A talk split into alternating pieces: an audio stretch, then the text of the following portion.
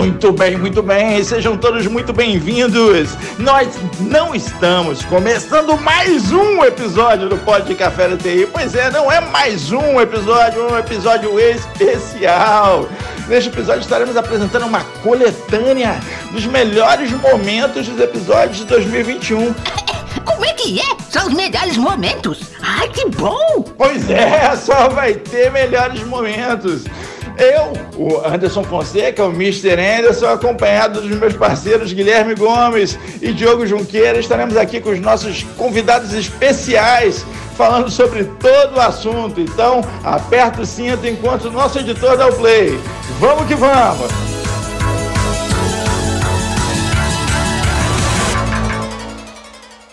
Uma coisa que vocês sabem melhor do que eu, tecnologia de segurança da informação, a gente está falando em proteger sim a privacidade do indivíduo, daquele titular, mas em última análise também proteger o interesse que é da própria sociedade, né? Então, recentemente, quando a gente vê é, algumas instituições públicas sendo atacadas, né, e tendo todos os seus dados, as suas bases comprometidas, o dano, o prejuízo, ele não é meramente individual, ele é coletivo. Essa é uma outra chave que também a gente precisa virar, né? Não cair nesse trade-off nessa dicotomia é falha, né? Olha, quando eu protejo privacidade, eu relativizo o interesse público ou mesmo a proteção da segurança, né? Não, são coisas que têm valores é, convergentes. Isso é muito bacana. Tem um, uma parada, né? eu tenho uma memória de infância que chega a ser outro, outro paralelo ridículo, mas eu vou fazer, que é a memória do meu irmão. Na infância a gente fazia uma, uma brincadeira de dizer que é, quando nós casássemos, tivesse nossa vida, a gente ia ter o quarto do pelado. O quarto do pelado era a seguinte ideia: era um escritório onde você fica pelado lá dentro e ninguém te perturba porque ninguém quer te ver pelado, entendeu? Ah, não, não entra nesse quarto não, que tá pelado lá dentro. E era o quarto do pelado, era, essa era a nossa ideia, a gente falou sobre isso por muitos anos, era conversa idiota nossa. E esse conceito da informação que ninguém quer, né? Peraí, não, não quero, não vou abrir. E um dos problemas principais da questão de privacidade, quando a gente fala de dados, é que, na verdade, os dados têm valor, né, valor comercial. É, não é algo que ninguém quer. Ninguém quer, ah, ninguém quer ver sua privacidade. Não, eles querem sim, querem, querem vender, querem usar para vários motivos. E no Brasil, até hoje, quando a gente fala de, de, lei de privacidade de dados e tal, e vamos tratar os dados, e vamos proteger a sua privacidade e tudo mais, virou um negócio para as próximas gerações, né?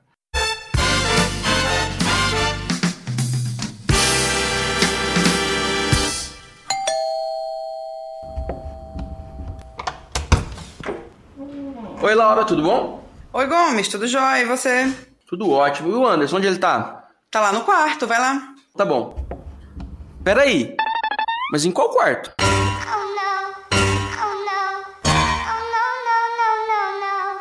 É, e quando a gente fala que na TI a gente já tem um grande problema, às vezes, de pessoal e mão de obra qualificada, quando a gente traz esse novo desafio de teletrabalho, do pessoal fora do, dos escritórios, é, às vezes gerenciar isso tem que ser, tem que acontecer, não é um negócio que a gente pode deixar para depois. Às vezes você conseguir montar a equipe e começar por isso para rodar é, é, um problema.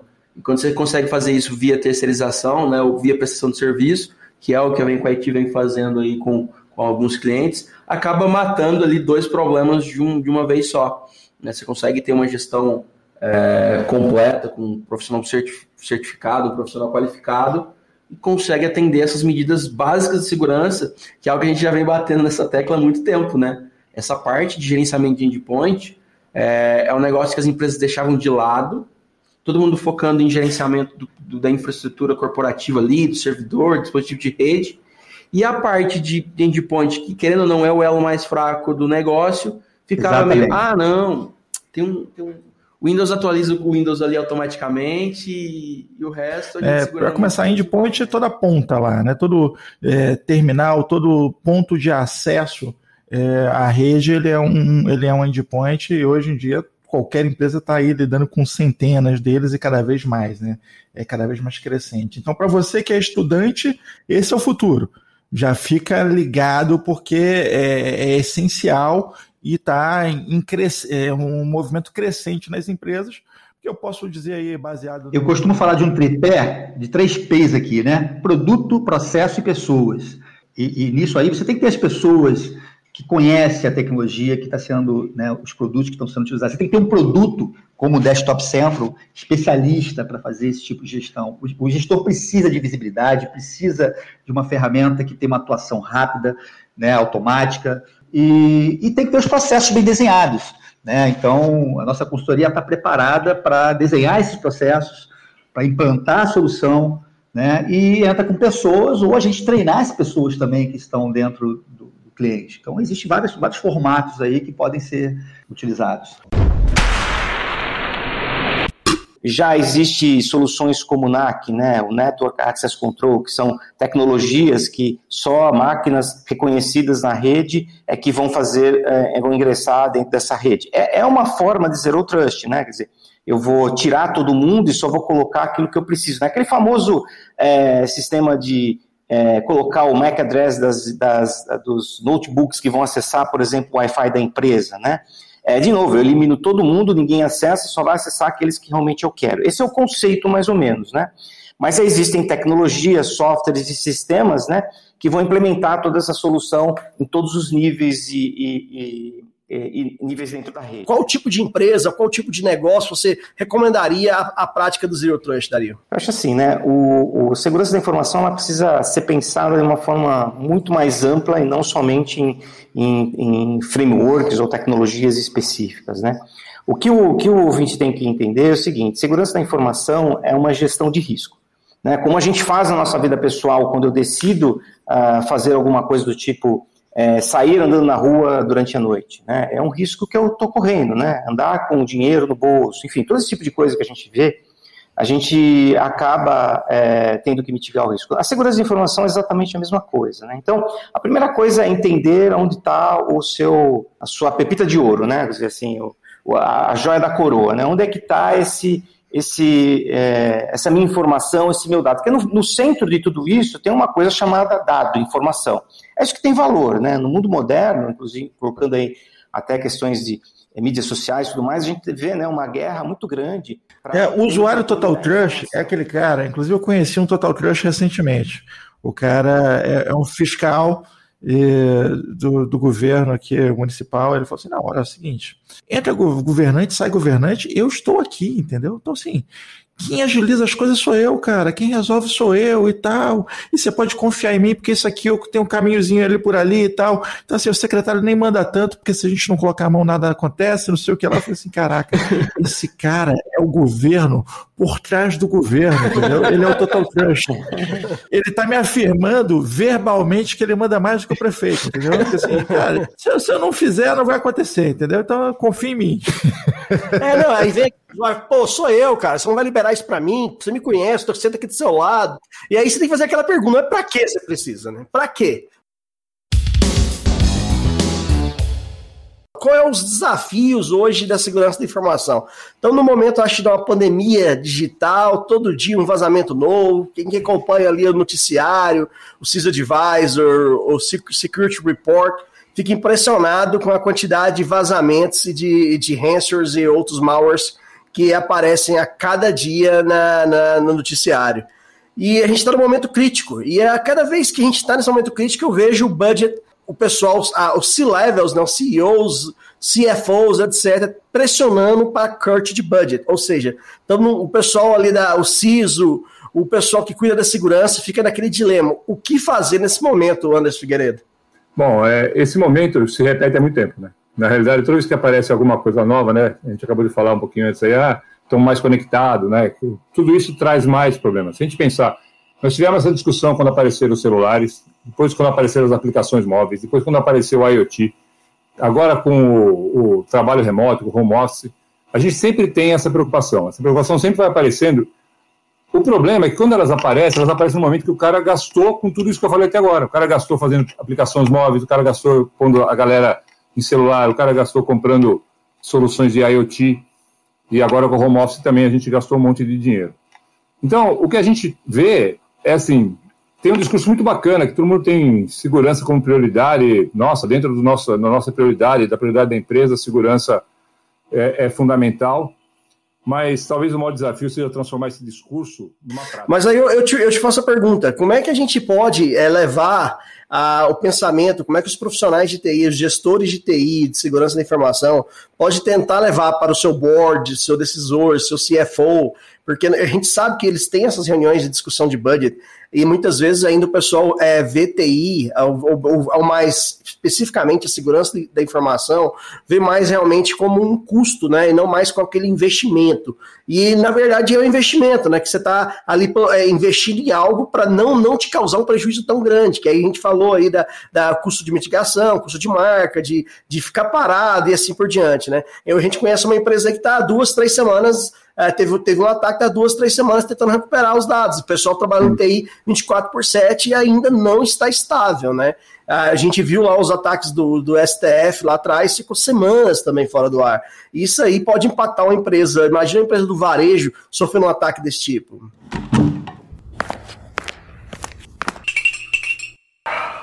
Aquele cara, normalmente, Andrei, fica assim: não, eu vou deixar os caras dependentes de mim porque eu fico aqui o resto da vida. E é o que mais tem, eu vejo muito, infelizmente. Eu, né? eu peguei, eu herdei isso aqui, né? Inclusive. Ah, vou te dar um exemplo rapidinho. É, quando eu cheguei na Pátria em 2011, me pediram para criar uma conta no AD. Mandou e-mail, né? Peguei, criei a conta no AD. Todos nós aqui sabemos a dificuldade que é criar uma conta no AD. e respondi o um e-mail, cara, juntando o tempo que eu saí para tomar café, voltei e fiz cinco minutos. A sócia me chamou, Aí, falou, vem cá, você já criou? Eu criei, por quê? Ué, Toda vez que a gente pede aqui, demora 30 dias para poder criar uma, Enquanto isso, o, o, funcionário novo fica usando a, a, a, a senha, senha de nós do... aqui. É, Meu Deus. É, do Diogo Ponto Junqueira lá. O André Oliveira vai usar o Diogo Ponto Junqueira durante 30 dias até sair a maravilhosa. Até parir a conta do AD, né? Era um parto. Cara, quando eu falei isso, ela falou: não, tá bom, obrigado, bicho. Deu pra ver o ódio na cara dela. Com certeza. ela deve estar tá pensando, filha da puta daquele cara que ia cerear de 30 dias, né, cara? 14 anos o cara. Quão importante é a automação nessa, nessa é, sua gestão aí da, da TI da né, pátria? Cara, é simplesmente 90% é, do meu trabalho que eles é feito, que a, a automação já faz por mim hoje.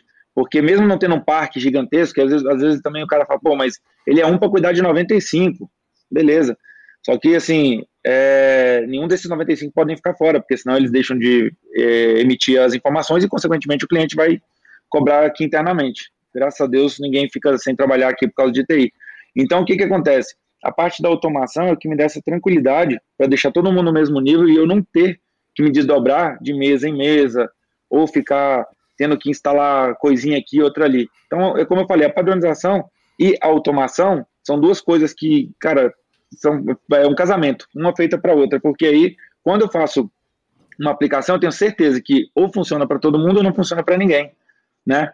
Então, assim, para você que está aí ah, do outro lado sozinho, pô, eu vivo com meu, meu pendrivezinho na mão, correndo para lá e para cá, cara, desiste.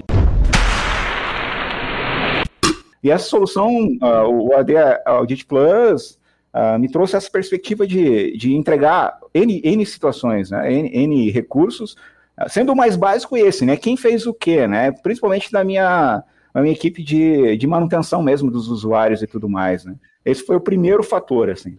Ah, com certeza. Outra, outra coisa que a gente costuma ver bastante é que acontece em todas as empresas, né? São usuários mudando de área, saindo da área contábil para a área comercial, ou vice-versa, ou mudando do financeiro para a área contábil.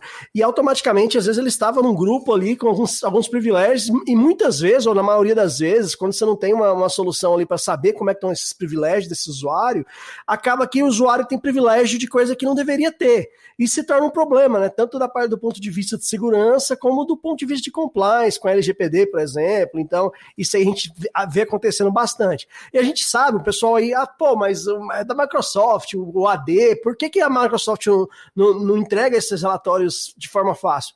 É uma boa pergunta. A gente agradece a Microsoft até para a gente poder continuar comercializando o, o, o, kit AD Manager, AD Audit, mas assim, realmente é, é, é, é, de ficar indignado, né? Se você tentar ir lá no AD e tirar esses relatórios ou analisar os logs lá, é, é ridículo. Você vai gastar horas ali para uma coisa que não, E até eu lembrei de um, de um amigo meu lá de São Paulo, que ele é auditor, né? É, e ele fala, cara, primeiro dia meu que eu chego para fazer auditoria, eu faço, eu peço cinco relatórios que eu sei que eu fico uma semana folgado. Eu falei, por quê? Quê? Ou porque os caras não têm, eles vão ter que sair, ter que andar lá no AD e pegar esses relatórios. Eles vão gastar no mínimo sete dias para fazer. Aí eu, eu mostrei para ele o Adeldit na época, a gente já faz alguns anos. O cara falou, pô, isso aqui com o cara com um clique ele consegue me entregar. Eu vou ter eu não vou saber o que eu vou fazer no outro dia, porque eu tô programado para uma semana ali, gastar, gastar o tempo, ficar auditando ele, pedindo esses logs. Então, assim, os caras de auditoria, cara, eles já chegam e falam, me dá o log de, de modificação de acesso, me dá, me dá o log de acesso privilegiado. Eles, eles pedem algum, alguns, alguns relatórios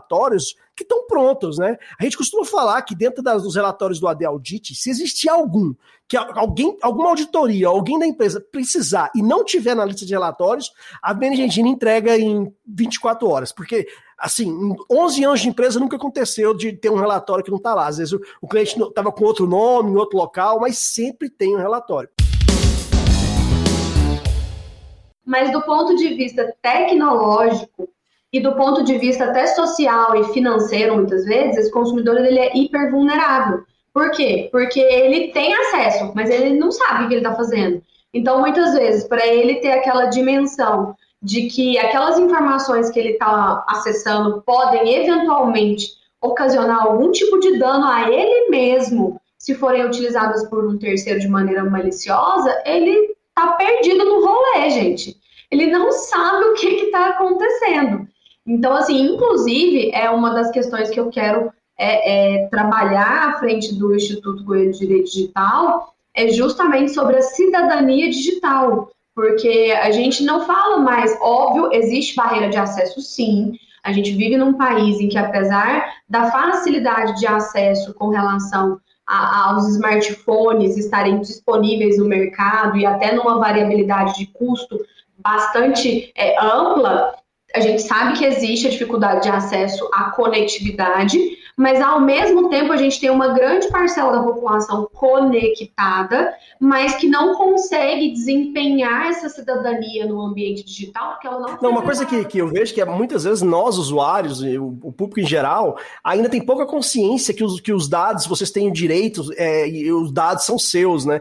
E aí eu chamo a atenção por dois comerciais que, a, que o Itaú lançou, inclusive está passando horário nobre, sim, no horário do Big Brother, eu assisto Big Brother. hey! Revelações nesse momento. Diogo com K. É, Diogo, não, para. É, é Diogo com Y, rapaz. É com Y. não vou te julgar, não, Diogo.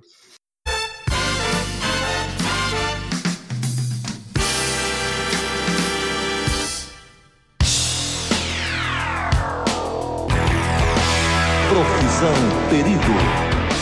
Sejam muito bem-vindos às instalações da Fundação Fênix. Nós contratamos a Degri para desenvolver as soft skills de cada um dos nossos funcionários. Vou passar a palavra para a nossa instrutora que vai estar dando seguimento com vocês. Muito obrigada pelas boas-vindas. Primeiro eu vou entrevistar cada um da equipe para conhecermos seus talentos e quais skills vamos desenvolver. Vou começar aqui pelo senhor MacGyver. Opa! Poderia compartilhar conosco um pouco das suas skills? Olá, sim, claro, vai ser um prazer compartilhar. Bom, das minhas skills eu posso dizer que eu sou físico, sou químico, sou especialista em ser especialista, eu consigo fazer uma bomba com um chiclete, eu já desarmei uma ogiva nuclear com uma raquete de tênis, é, eu já fiz um ultra leve, um, na verdade era um pequeno avião para dois lugares, com bambu, durex e um ventilador. É, eu já fiz jet ski com Ah, caixão tá também. bom, tá bom. Tá, tá bom? Ah. Tá bom. Eu acho que eu vou precisar de ajuda nesse caso.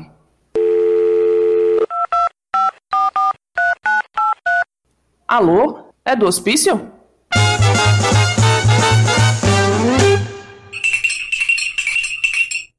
o digital permite que isso chegue lá na ponta, né? Não fica só para elite. Todo mundo tem acesso. Todo mundo tem acesso e também falando de tecnologia, né? É uma área que precisa estar constantemente aprendendo, né? As habilidades em tecnologia elas estão mudando todos os dias. Não tem como você prever mais.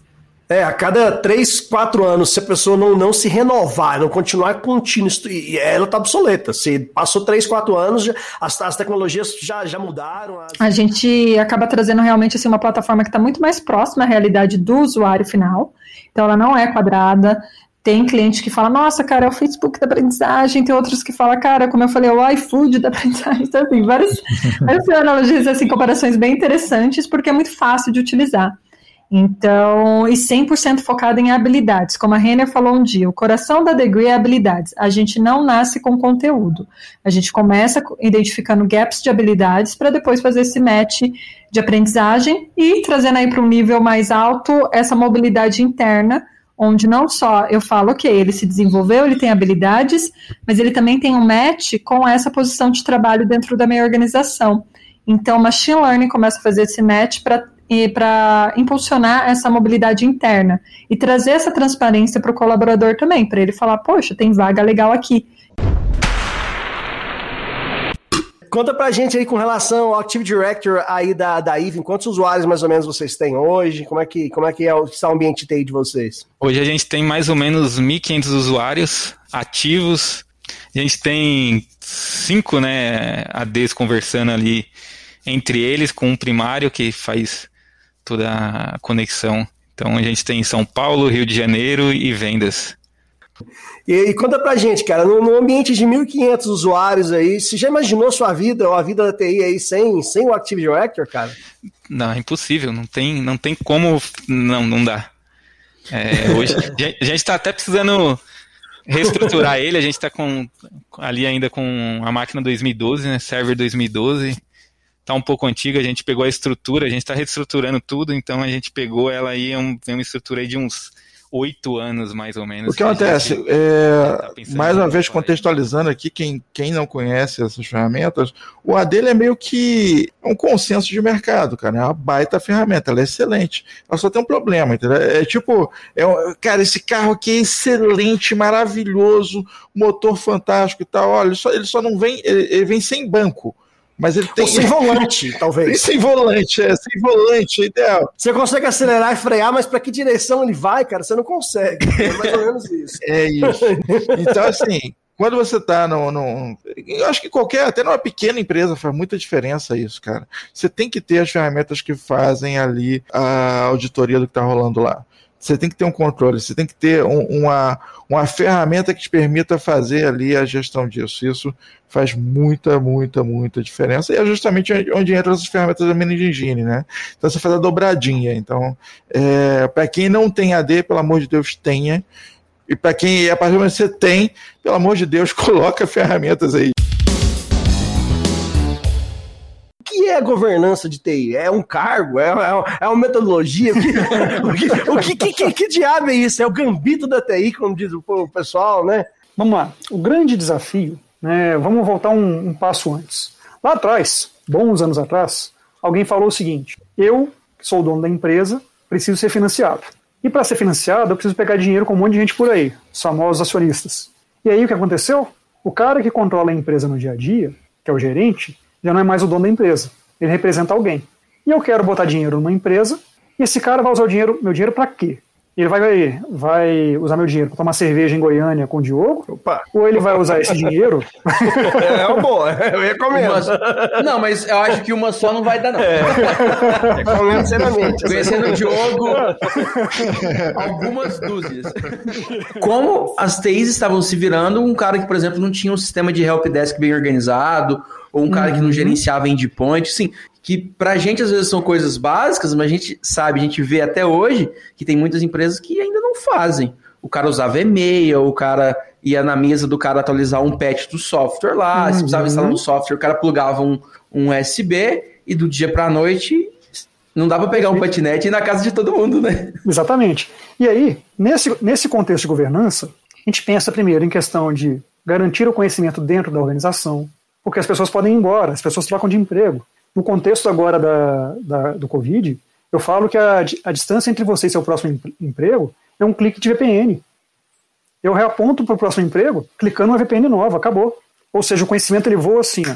Então, governança tem a ver com proteger o conhecimento, preservar o conhecimento. Num ambiente complexo, com falta de orçamento, que todos nós estamos vivendo, e que tudo é crítico, vamos lá, o que é mais importante? Olhar as questões de segurança, olhar as questões relacionadas à entrega de serviço para o cliente, olhar as questões relacionadas a projetos estruturantes que vão levar a empresa para o próximo, próximo patamar, é, ter entregas mais rápidas, estão abandonando aquela linha de legado e indo para uma linha mais ágil.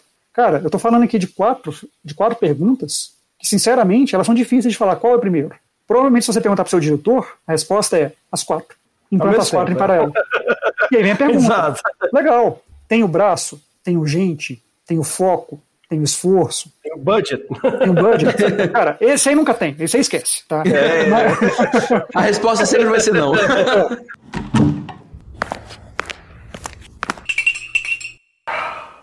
os, os processos trabalhistas aí tem que considerar essa nova realidade, né? E, e não sei como isso vai ser ainda, que a gente.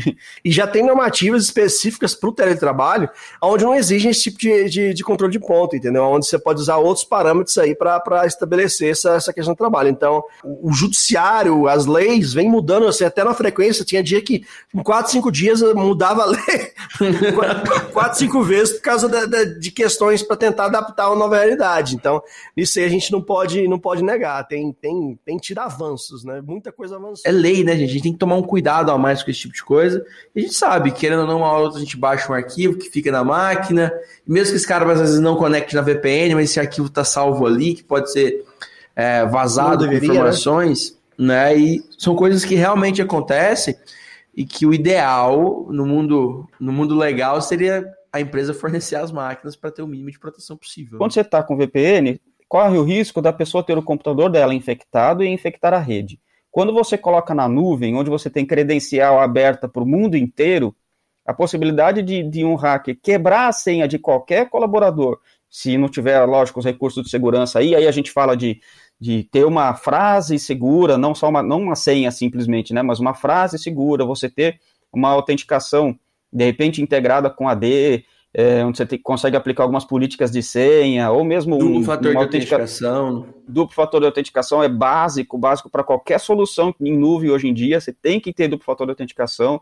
Então, se você não impõe esse, um mínimo de segurança, você está abrindo o ambiente todo de qualquer jeito. Então, os riscos. Também... Soluções como a DC Observe são fundamentais, né? Soluções como, por exemplo, que o, o Desktop Central oferece, onde oferece ali o catálogo de software já pré-definidos para o cara instalar, né? Sem necessidade dele ir lá solicitar uma instalação um AutoCAD ou de uma solução específica são fundamentais para realidades aí de, de home office.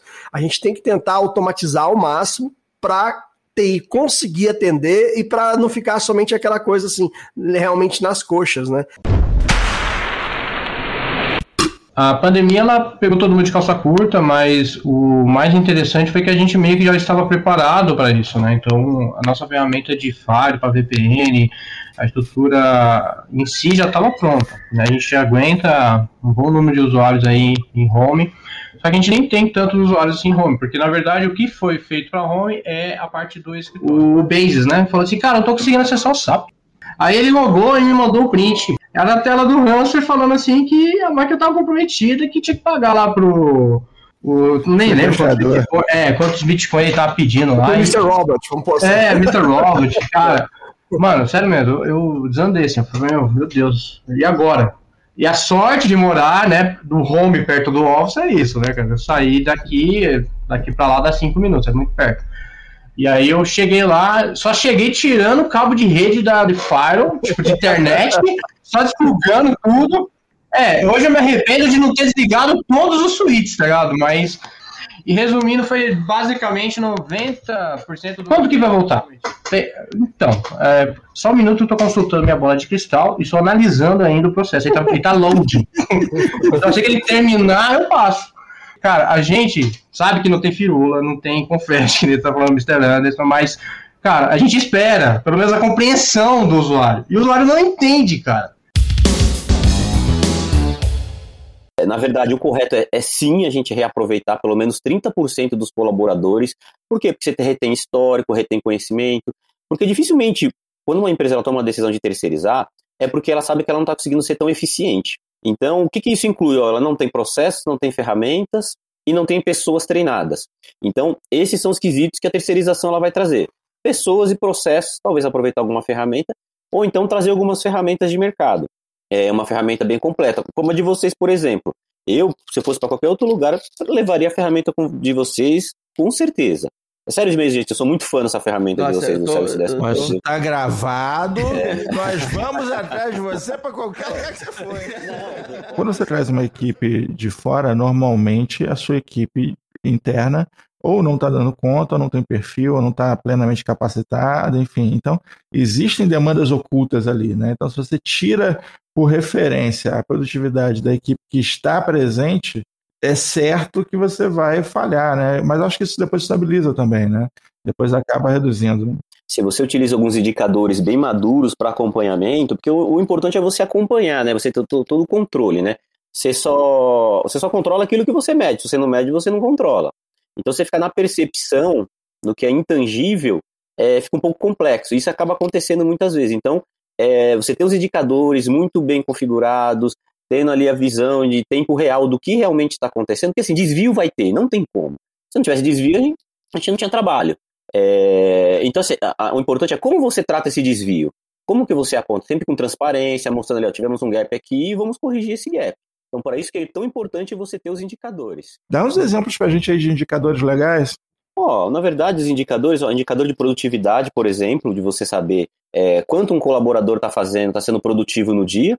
Então, eu utilizo normalmente uma meta de corte, que nem field service. São sete, sete chamados por dia que ele tem que atender em média. Qualquer coisa menos que isso, é, é menos que isso, está tendo algum gap. Aí você vai entender o porquê que ele está com essa morosidade para atender. Será que é porque ele é um colaborador novo, ele é júnior? Ou porque ele está com alguma dificuldade em alguma ferramenta? Então, são algumas coisas que você acaba mapeando.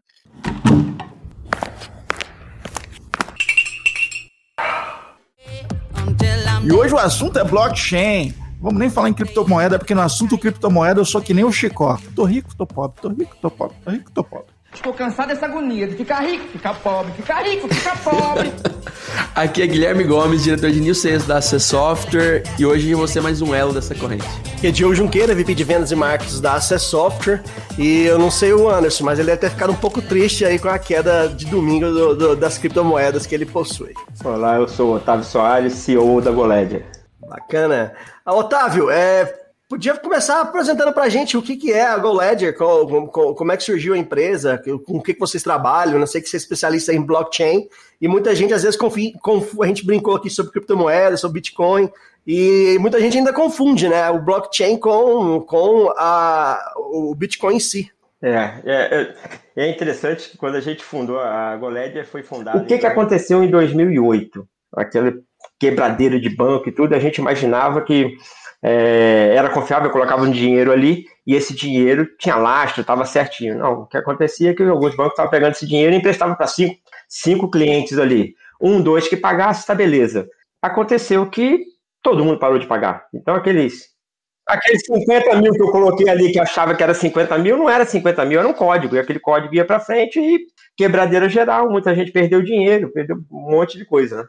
E aí surgiu a figura do Satoshi Nakamoto, falando: Ó, eu tenho uma, um novo jeito de transitar aí um, um, ativo, uma criptomoeda, um, seja lá o que for, ele chamou de Bitcoin. Tem gente que fala de criptomoeda, a gente aqui na, na empresa, a gente imagina que seria mais para um minério digital do que uma moeda digital, porque a gente fala como se fosse um ouro digital, né? Então, ele queria ali testar a escassez digital. Hoje, você pega um documento, eu mando para você, você manda para outro, a gente não sabe quando é que vai parar. Ctrl C, Ctrl V, joga e você não tem um limite.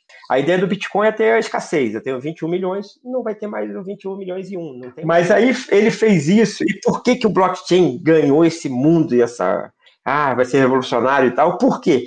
Na primeira vez na história, duas pessoas que não se conhecem, não se confiam, conseguiram fazer numa rede que também não é confiável, a internet, a gente vê aí a quantidade de, de fraude, de roubo, de identidade, um monte de coisa, uma rede que não é confiável, uma transação 100% segura. Oh, e antes da gente começar aqui, eu tenho que ler aqui uma nota da assessoria de imprensa do Elon Musk. A gente convidou ele para o Pod Café da TI, mas ele deu algumas justificativas para não comparecer. A primeira delas é que ele falou que o lance dele não é pó, então esse negócio de pó de café não, não, não combina bem com ele. A segunda foi que no Brasil ainda não, não, tem como ele vir, não é legalizado, teria que ser gravado no, no Uruguai, talvez.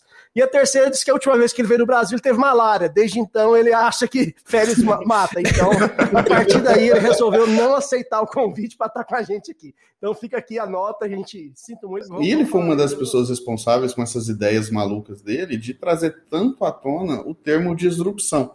Tá certo. A gente for falar, ah, o que é disrupção, o que é inovação, né? A disrupção, ela cria um mercado novo. Até então, você não tinha um mercado... Não existia, né? Exato. Inovação, você pegar aquela coisa que tá ali, fazer melhor, criar em cima daquilo e evoluir aquele negócio, né? Então, ele criando esses mercados são totalmente disruptivos. Por exemplo, meio de pagamento online, PayPal, foi disruptivo. Até então, para você pagar alguém online, mandar ou receber dinheiro era um pouquinho complicado. Cara, ele parte de, de linhas de raciocínio muito interessantes. Linhas de raciocínio até simples, entendeu? Eu assisti uma, uma entrevista dele, ele, ele falando, cara, por que, que não constroem, é, não aplicam os princípios da aerodinâmica a submarinos?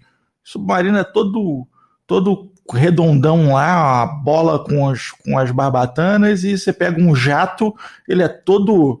É, porra, com design todo é, em forma de uma lança, né? Preparado para ir. Por que, que não constrói submarinos nesse formato? Eu falei assim, caraca, esse cara vai começar a vender submarino para caralho, porque assim, eles, eles simplesmente questionam um princípio básico da coisa e segue revolucionando. É o que ele fez com a SpaceX, que é do caralho. Peraí, por que, que vocês estão jogando fora esses bilhões de dólares aí?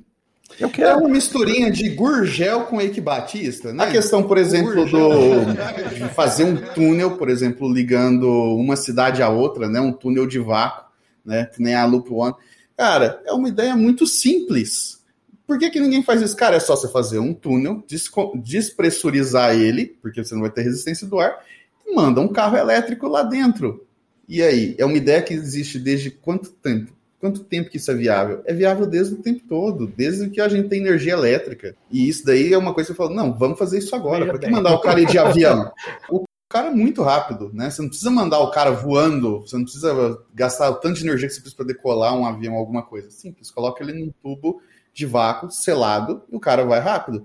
Aí outra coisa que ele também aproveitou, que é muito simples, é o seguinte, ele falou, cara, se eu consigo mandar alguém para a Lua ou se eu consigo mandar alguém para Marte, e aí é onde eu acho que está o pulo do gato, ainda na área de transportes, né? Ele fala assim, cara, eu posso mandar alguém de qualquer lugar para qualquer lugar do planeta por um custo viável, pelo preço de um ticket de avião, no intervalo de uma hora, voando a 27 mil quilômetros por hora. E aí, durante esse processo, eu cheguei na parte de assinatura eletrônica, que eles usavam uma outra ferramenta também, que na época era o DocuSign, que acho que é o um player bem famoso aí. Ele, eles, e eles são clientes nossos também, tanto no Brasil quanto nos Estados Unidos, então coisa. É, eles tinham um contrato, só que o problema é que eles estavam usando muito pouco né, do DocuSign, então a gente começou a procurar uma ferramenta que, de novo, né, a gente estava nesse exato momento de, cara, precisamos definir nosso stack global. Então a gente vai usar o Slack, o, o Rocket Chat ou o Google Chat, sabe? A gente fez várias dessas escolhas é, o CRM, que eu acabei de mencionar, também foi uma delas.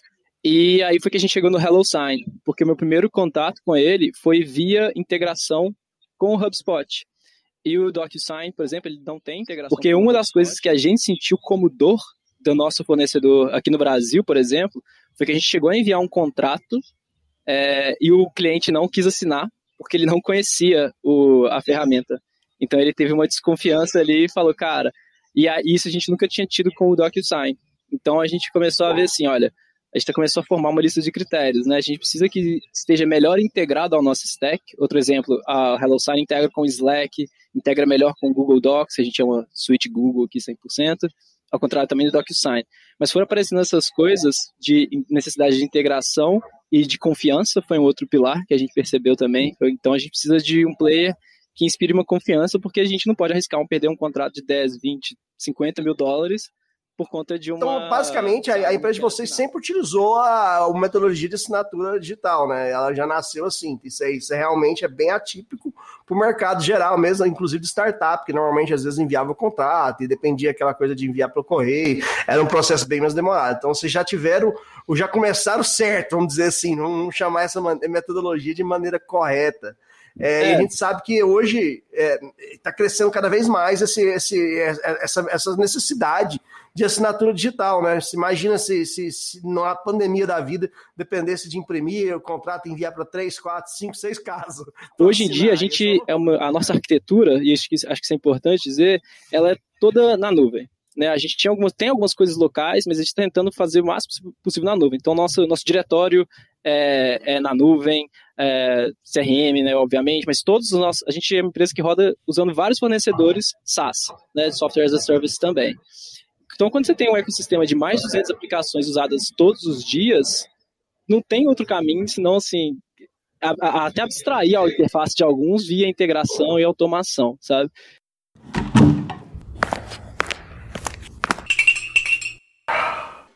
Purple Team é o meio de campo, Diogo. É o cara que tá ali entre a defesa e o ataque, fazendo a bola correr de um lado pro outro. Isso. ele, é, ele é o híbrido. Esse seria o Purple.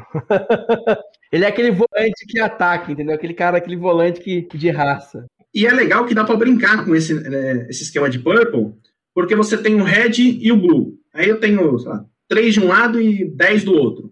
Esse mês eu vou fazer uma brincadeira que eu vou pegar dois de um lado e um do outro. Coloco numa sala e começa a brincadeira, que é gerar os alertas, ver o Comece os jogos, mais ou menos assim. Né? Tipo isso. Coloca numa sala já vai Muito bem! Como líder do Blue Team, eu desenvolvi um grito de guerra. Uma coisa visionária. Vamos... Grito de guerra? É, vamos focar aqui em gritar, entendeu? Pra estremecer o Red Team. Então, é mais ou menos assim, ó. Passou, passou, Mas... passou um avião. Sir? Nas estava escrito. Oi. Não, peraí, peraí, peraí. Nas estava. Não, peraí. De novo. Passou, passou, passou um avião. Nas estava escrito que o Blue Team é campeão. Todo mundo junto, hein? Vamos cantar, bora, bora, bora. Passou, passou, passou, um avião. Nas estava escrito que o Blue Team é. Oi, oi, o que, que, que foi? O que, que foi? Fala, cara. Fomos invadidos. Eu, na época que eu, que eu programava, eu já passei a noite, cara, com, com o site no ar. Eu não podia derrubar o site e o cara tentando fazer esse Kelly Injection e eu tentando corrigir o código ali em tempo, em tempo de execução e o desgraçado não parava e eu já estava deixando um recado pro cara, velho, me deixa dormir, irmão, pelo amor de Deus. E o cara tentando invadir, eu falei assim, bicho, não precisa invadir, me larga, me solta, mano. Para para pensar, a menos que você seja um banco, uh, dinheiro para você não é o, o teu meio de ganhar. Né? Então, por exemplo, para 99% é. das empresas, a área de TI é uma área que efetivamente só dá gasto, ela não tem receita. A área de receita é outra área, que é a área que vende é, aparelho sanitário ou qualquer outra coisa parecida. A TI serve para suportar. Então, é fácil você, numa área de negócios, você investiu um milhão para ganhar dois. Ninguém vai discutir nada. Né?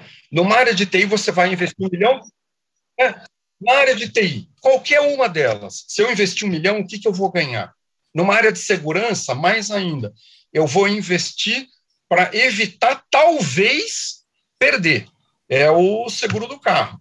Quanta gente a gente conhece que compra o carro, paga seguro durante um, dois, três, quatro anos e depois para de pagar. Rapaz, é exatamente a analogia que eu tinha na cabeça aqui, que é o tal do seguro do carro. Né? dia que eu fui comprar meu primeiro carro zero, eu me lembro da minha mãe falando comigo: Meu filho, pelo amor de Deus, não saia dessa concessionária sem seguro, não vire a esquina sem seguro, pelo amor de Deus, porque esse carro é zero. Aí depois que o carro é velho, a preocupação vai reduzindo. Tudo bem, mas é aquele negócio. Então, então, patrão, é por isso que eu digo que a gente deve fazer os investimentos em segurança. Pode esquecer, garoto. Nós já pagamos o resgate, não vamos precisar pagar mais nada, porque o hacker já ganhou o dinheirinho dele. E como você sabe, um raio não cai duas vezes no mesmo lugar. Então, patrão, ao contrário do dito popular, um raio pode sim cair duas vezes no mesmo lugar. Segundo Civil Daltman, professor de física da Universidade Federal do Rio Grande do Sul, é apenas uma questão de probabilidade. Você está demitido. Tenho acompanhado aqui de perto. A, a, minha esposa, ela é médica, trabalhou de frente aí na, na Covid, vem trabalhando desde o início. Posso dizer seguramente que ela já atendeu mais de mil pacientes com Covid diretamente e nunca foi contaminada.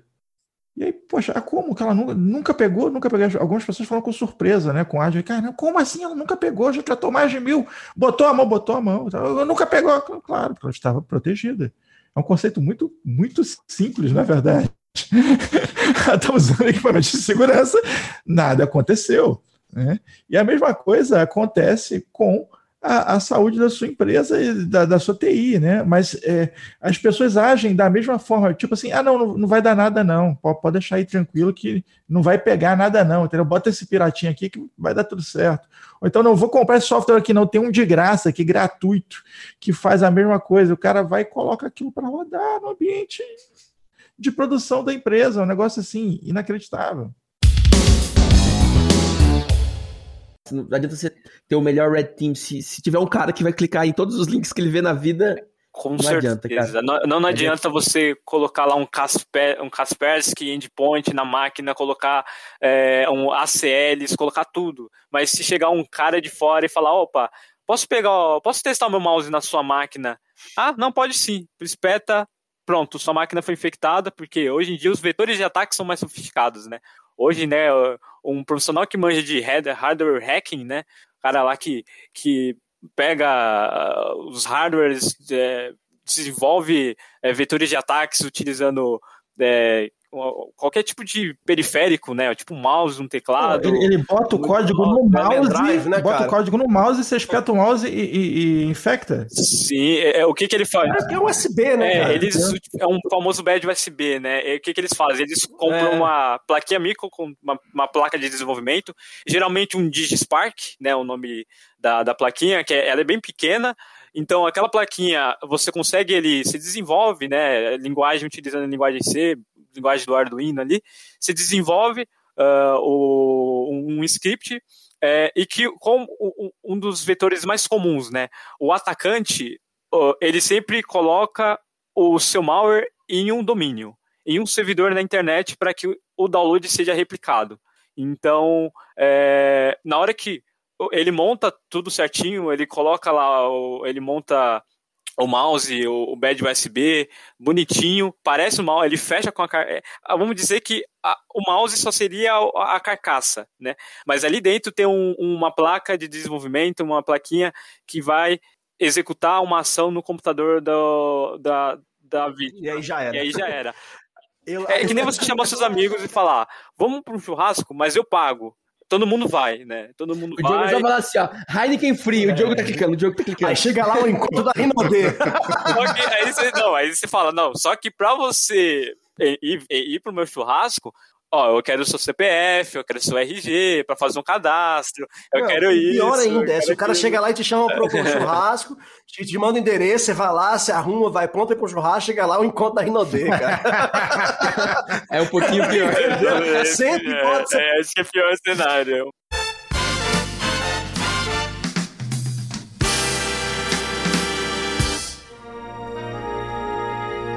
E agora? O que faremos, Capitão Kirk? Não temos opção. Teremos que descer até o planeta. Você vem conosco, Leslie. Coloque o uniforme vermelho, por favor. O espaço, a fronteira final. Estas são as viagens da nave estelar Enterprise em sua missão de cinco anos para explorar novos mundos, pesquisar novas formas de vida e novas civilizações. Peraí, peraí, peraí. Ei, Red tinha o cacete, eu não vou descer de vermelho com vocês, não. O capitão vai de amarelo, o, o subcapitão vai de azul, eu vou de vermelho, eu vou morrer. Descartável caralho, vou de vermelho porra nenhuma. Tchau, tchau pra vocês.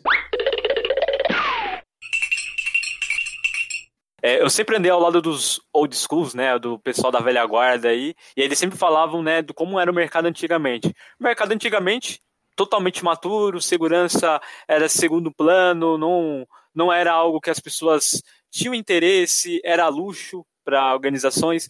Segurança da informação mesmo, você só via em empresas multinacionais, porque empresas de fora obrigavam a ter segurança.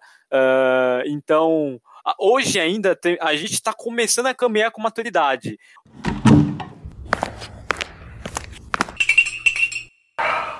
surgiram muitas tecnologias que estão transformando a área de saúde. Uma das principais é o uso de inteligência artificial, né? O- então, com a inteligência artificial, hoje você pode fazer os exames com muito mais precisão, muito mais rápido. É, com a telemedicina, você tem uma série de, de, de atendimentos que você pode fazer à distância, né? Desde, por exemplo, telepsicologia, É, já, É, já- era, era uma coisa que eu não, que eu não consegui entender, por exemplo, uma, uma, quando é a telepsicologia, né? Você tem que ir no consultório para ser atendido. Eu achava um absurdo, porque não fazia muito sentido. Você ia lá e tá conversando, você consegue. Nós estamos aqui, nós quatro, todo mundo em vídeo, nós conseguimos conversar normalmente. Então não, não tem por nada, nada é afetado, né? Então é, foi algo que demorou demais, teve que vir uma pandemia, uma tragédia. O que essa- acontece? Eu tenho observado, e aí é um bate-papo aqui, ver se você também observa isso, que o, o- a previsão, o tempo entre as minhas profecias e o tempo delas se cumprirem reduziu muito, entendeu? Antigamente eu via uma tendência tecnológica e, pô, levava cinco anos. Eu falava, ó, isso aqui vai ser assim. Cinco anos depois, aquilo né, se consolidava, né?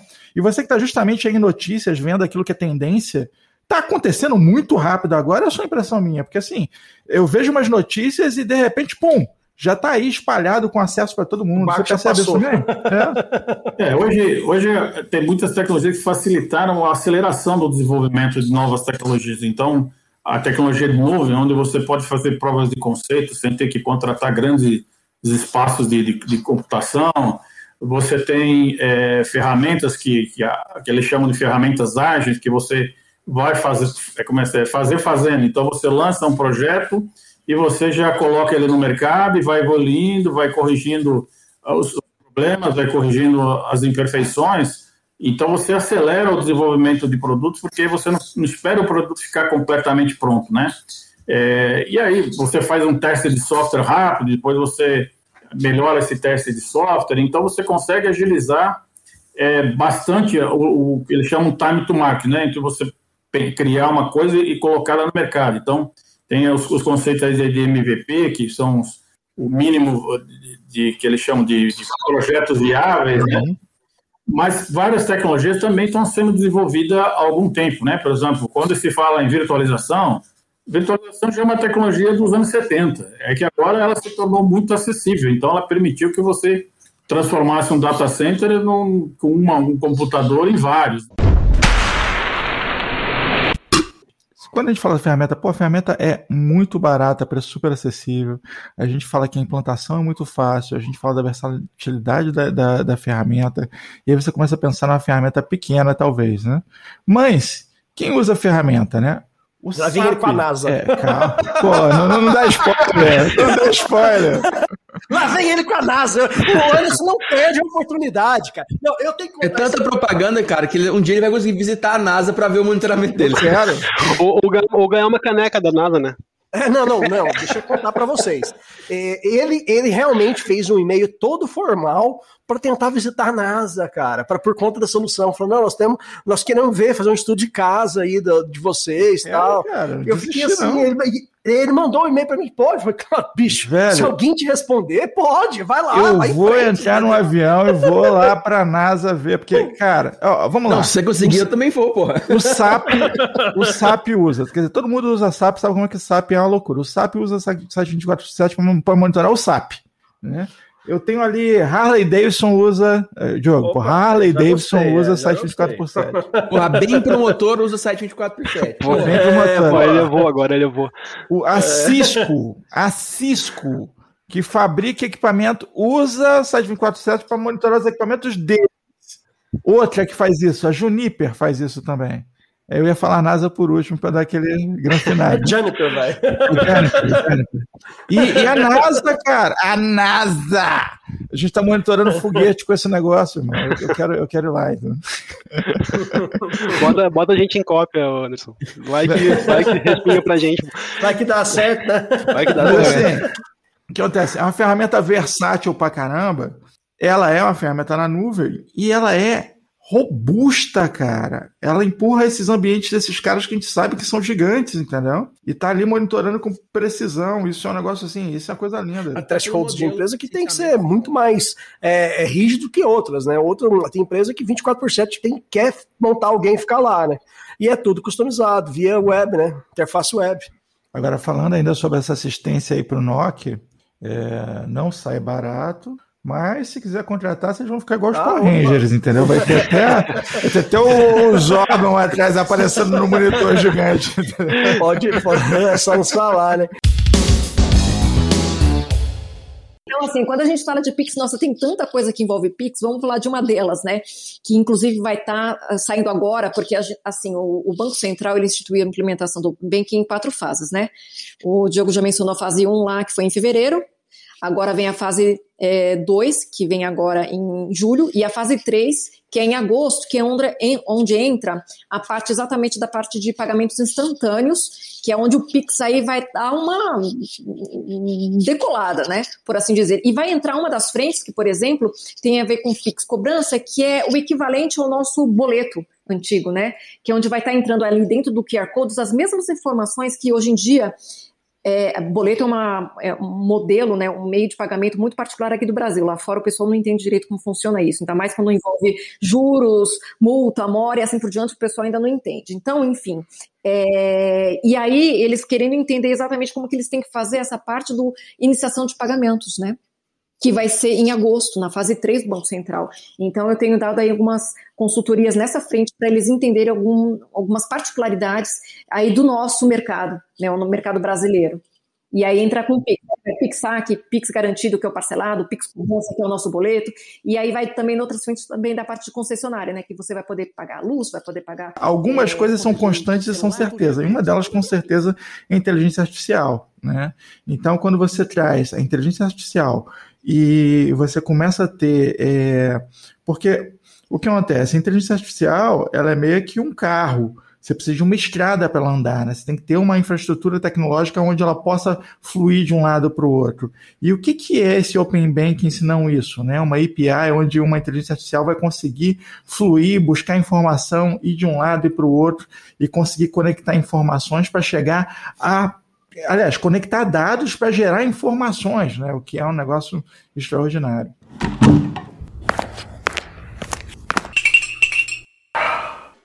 E aí a gente, uma pergunta que eu tenho ouvido diariamente quando eu converso com clientes, com amigos, é: ainda dá tempo, doutora? LGPD ainda dá tempo? aí você chega e pergunta: o que você fez? Então, veja bem, o cara fala nada, né? Então essa pergunta, não sei se você tem ouvido, mas a gente ouve bastante do lado de cá não é uma questão de ainda dar tempo, é uma questão que tem que fazer, né? Eu ia falar tem que dar tempo, mas não dá. Agora, a verdade é, se o seu deadline, né, como o pessoal aí dos projetos, das empresas gostam de falar, se o seu deadline é, seria agosto, né, para estar numa situação confortável antes de haver essa possibilidade das multas por parte da Autoridade Nacional de Proteção de Dados, esse tempo aí, a gente tem um mês praticamente, em um mês você só conseguiria fazer a adequação de uma empresa muito, muito, muito pequena e até mesmo a questão da aculturação, né, da, da transformação da cultura etc. Em um mês, gente, a gente não consegue transformar nem não sei nem o que, a gente consegue. A gente não consegue perder nem, nem peso Desculpa, doutora, eu vou ter que discordar de você. Em um mês dá para construir oito estádios até. Ah, verdade, não. É, é verdade, tem isso. Mas eu ia fazer a comparação que em um mês a gente não consegue nem perder peso, né? Eu, pelo menos, assim. Não, nada. Eu, eu consigo ganhar o que Sobre essa questão, que essa pergunta do encarregado é top 10, né? Ah, mas eu tenho que ter um encarregado. A gente consegue responder essa pergunta com base na prática. As pessoas às vezes estão muito preocupadas em cumprir requisito e às vezes é um requisito que na prática ela nem vai precisar e que de alguma maneira ela vai conseguir suprir essa necessidade. Mas, por exemplo, ah, eu tenho uma empresa com mil funcionários e aí eu não tenho nenhuma área específica que cuida disso, não tenho jurídico interno, não tenho ninguém para dar um suporte ali para a parte de tecnologia, eu vou ter que ter um encarregado? Ora, como é que você não vai ter um encarregado? É, aí eu te devolvo a pergunta: como você não vai ter o um encarregado? Não é fácil responder essa pergunta. Eu vou precisar ter um encarregado? Você tem condições de não ter um encarregado?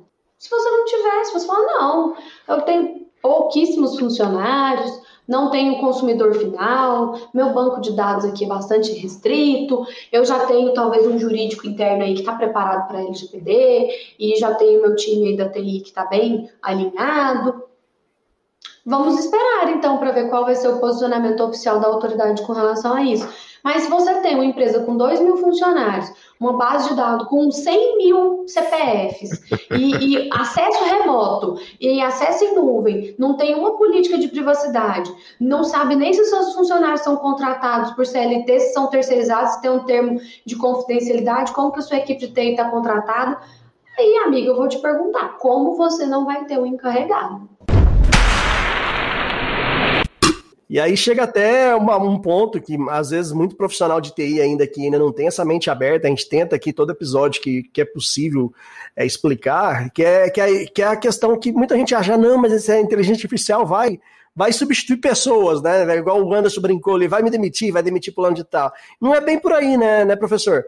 É, no caso, esse pessoal que está ali pagando incêndio o dia inteiro, fazendo aquele, entre aspas, serviço de corno ali, né, que, que daria às vezes para automatizar, utilizando a inteligência artificial, ele poderia estar tá, tá, é, trabalhando em áreas criativas, em áreas que trazem realmente benefício e transformação digital para o negócio, que é o, o, o, que seria maior valorizado dentro de uma empresa. Né? Isso, acho que nessa linha né, é uma discussão filosófica. Né? É, a gente sempre avança com tecnologia, desde lá do início da industrialização, né, das primeiras áreas industriais. Né? Se a gente pensar na agricultura, né, as máquinas a vapor substituindo o trabalho humano, por exemplo, é, isso não vai ser diferente se a gente olhar 10, 20, 30 anos para frente. A, gente, a tecnologia vai avançar e vai exigir mais das pessoas no sentido de é, se especializar. Né?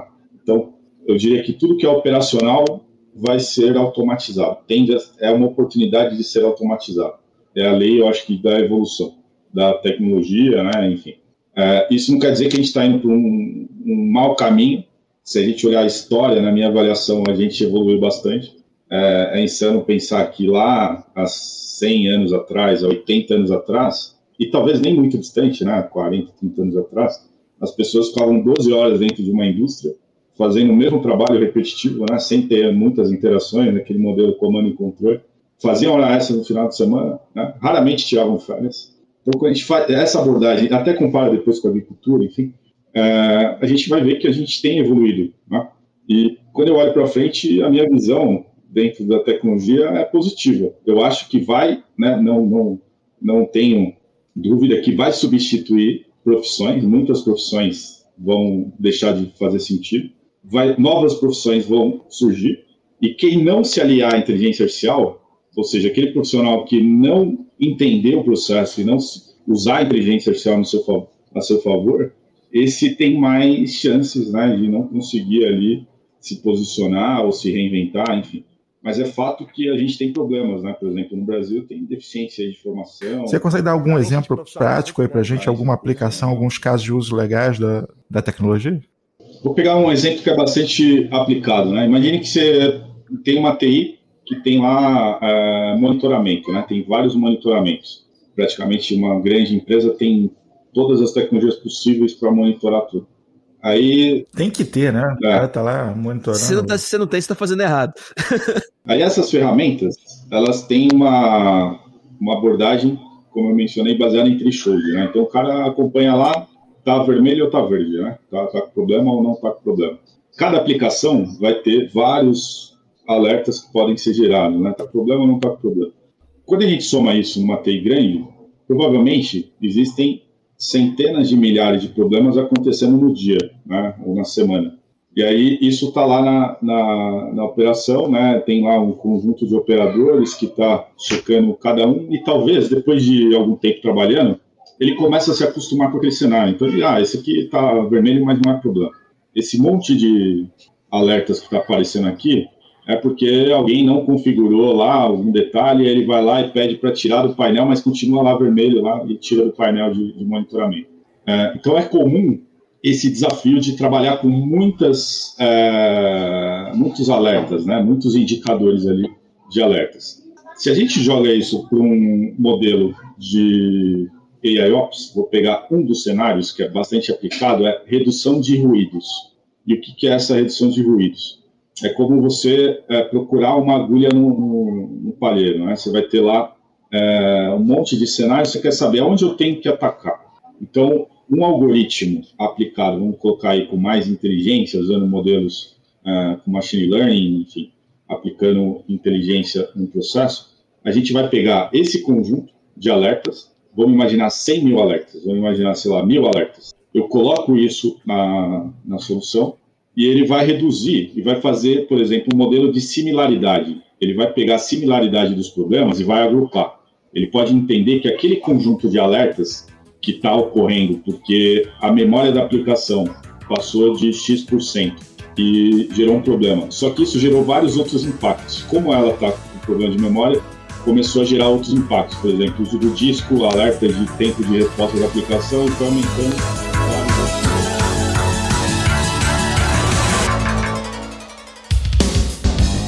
Este podcast é um oferecimento AC Software, liderança em soluções para gerenciamento de TI.